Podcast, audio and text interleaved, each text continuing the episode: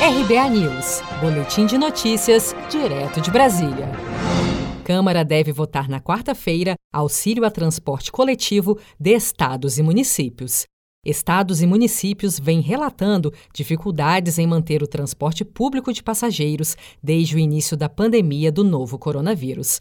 As empresas responsáveis pelos serviços pedem urgentemente um subsídio para financiar as operações, uma vez que as restrições necessárias de distanciamento social, com menos pessoas circulando para ajudar a conter o ritmo do avanço do novo coronavírus, Covid-19, geraram uma forte queda na arrecadação com as tarifas, o que vem comprometendo a manutenção dos sistemas de transporte público por todo o país. O presidente da Câmara, Rodrigo Maia, defende que o governo federal ajude o setor de transporte público municipal e estadual, em razão da crise econômica provocada pela pandemia da Covid-19. Nós fizemos o acordo de retirar a parte que estava gerando polêmica. O setor de transporte público está com muita dificuldade, como o setor aéreo também, com tantos setores, e está se trabalhando junto com o governo federal, os prefeitos e governadores um texto para transferência de recursos para estados e municípios, para que eles possam dar o suporte necessário para que o sistema continue funcionando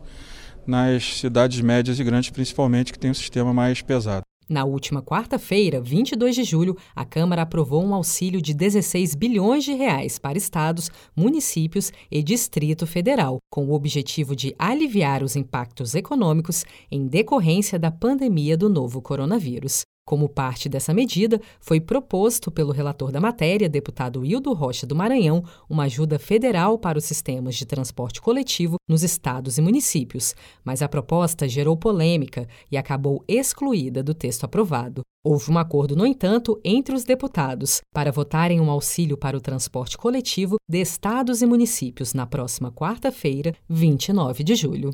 Seja para conquistar sonhos ou estar seguro em caso de imprevistos, conte com a poupança do Sicredi. A gente trabalha para cuidar de você, da sua família e proteger as suas conquistas. Se puder, comece a poupar hoje mesmo. Procure a agência Sicredi mais próxima e abra sua poupança. Sicredi, gente que coopera cresce com produção de Felipe Andrade de Brasília, Daniele Vaz.